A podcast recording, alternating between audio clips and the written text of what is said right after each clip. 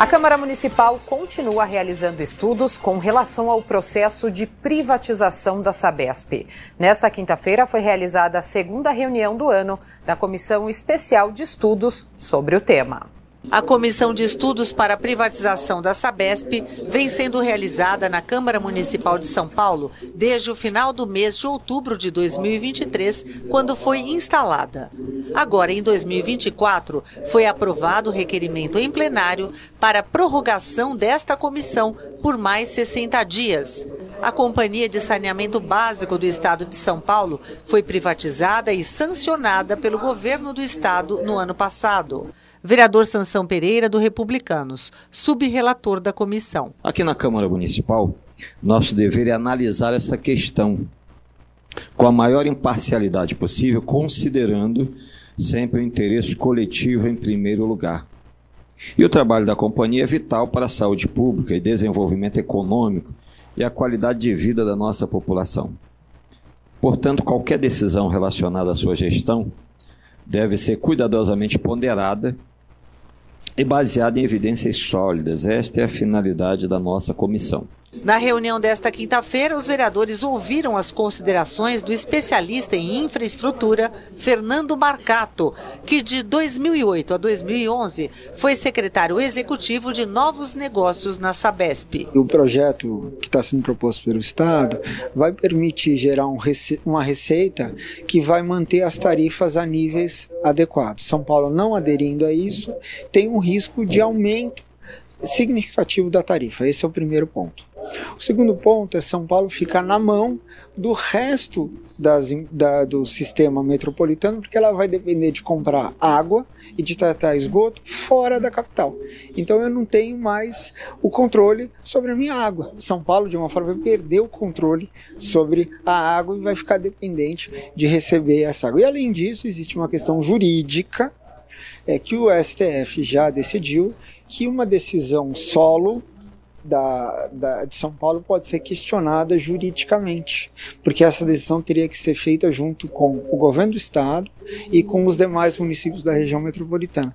Então corre o risco de entrar num embate jurídico e aí o município ficar sem a tarifa a níveis adequados, sem o investimento adequado e também não conseguir trazer uma eventual solução que ela idealize. Cabe ao município é de fato fiscalizar, é ficar de olho, reivindicar que o contrato que está sendo revisto seja continue sendo um bom contrato para o município. Acho que esse é, é, o desafio e acho que com conversa isso e, e, boa, boa conversa isso vai ser resolvido. Com especialização em engenharia ambiental e saúde pública e passagem pela Sabesp no período de 1977 a 2002, José Everaldo Vanzo discorda da política de privatização. Eu me posiciono radicalmente contra não por uma questão emocional, mas porque tenho a plena certeza de que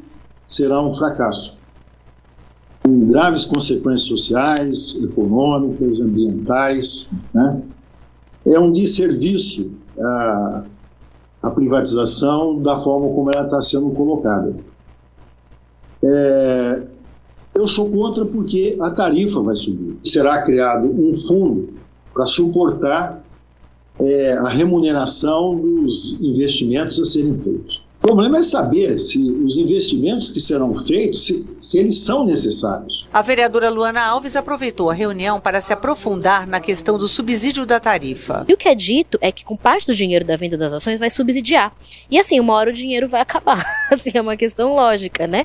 É, e hoje, as ações que o governo tem, porque o governo tem a maioria da empresa, o governo ganha parte dos lucros dessa empresa. Você já tem ali mais é 51% das ações você ganha com dividendos, assim, sustentavelmente, porque você segue tendo, aí você vai abrir mão de uma parte disso, vender num preço único, né, numa única entrada e diz que vai subsidiar a tarifa.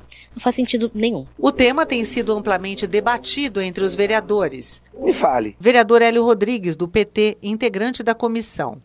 O único lugar que a privatização melhorou o serviço que melhor reduziu tarifa na questão do saneamento básico. E hum, a gente já sabia, não tem nenhum lugar que aponte isso.